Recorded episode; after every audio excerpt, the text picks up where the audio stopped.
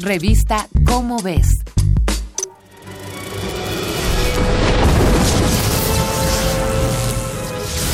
Un tétrico laboratorio a finales del siglo XVIII.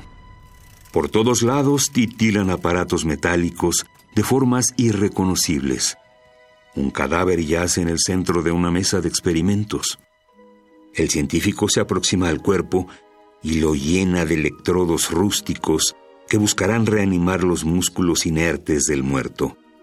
La comprobación definitiva de que existe la chispa de la vida.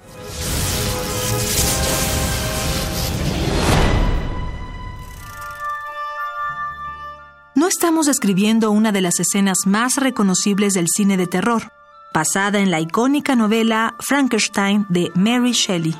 El experimento aquí mencionado ocurrió realmente algunos años antes de que la autora londinense escribiera el primer borrador de su novela, Una noche de 1816. En realidad, describíamos el laboratorio de Luigi Galvani, quien desde 1780 comenzó a trabajar con la bioelectricidad.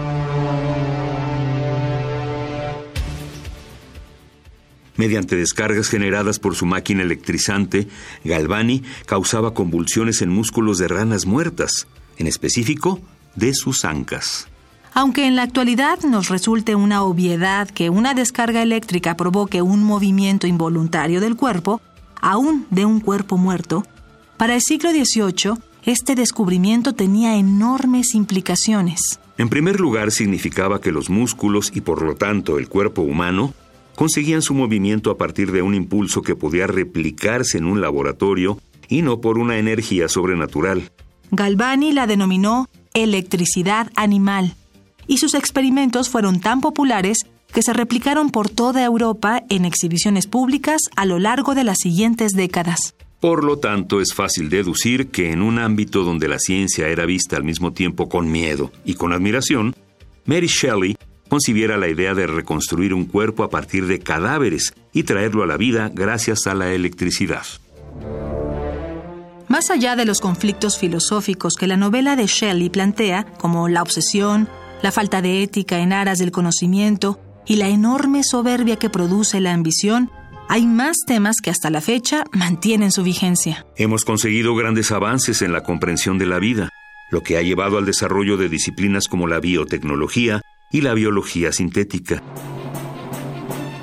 Comprender que nuestro organismo surgió a partir de un código genético nos ha permitido editar o modificar los genes e incluso diseñar células sintéticas. Y aun con las advertencias de Shelley sobre la creación de vida de manera antinatural, la idea no ha dejado de parecernos atractiva, sobre todo cuando entendemos que ésta se encuentra detrás de la búsqueda por la inteligencia artificial. A pesar de que en la actualidad tengamos ejemplos tan variados y extensos de programas de computadora que emulan el comportamiento humano, estamos aún bastante lejos de conseguir una inteligencia artificial como tal. Prueba de ello es el autocorrector de los teléfonos celulares, que muchas veces comete errores al construir frases sin sentido, lo que demuestra que en realidad el programa no es consciente de lo que está ocurriendo en su entorno. Los objetivos siguen en expansión y la historia de la medicina nos ha demostrado que lo que parece imposible en una época puede convertirse en una realidad futura. Claro que no existe un Víctor Frankenstein que busque devolverle la vida a los muertos o crear criaturas a partir de cadáveres. Todavía. Esta es una coproducción de Radio UNAM y la Dirección General de Divulgación de la Ciencia de la UNAM basada en el artículo Frankenstein en el siglo XXI, escrito por Verónica Guerrero Motelet y Sofía Alvarado. Si deseas saber sobre la ciencia detrás de Frankenstein, consulta la revista Cómo ves, la publicación mensual de divulgación científica de la UNAM. Revista Cómo ves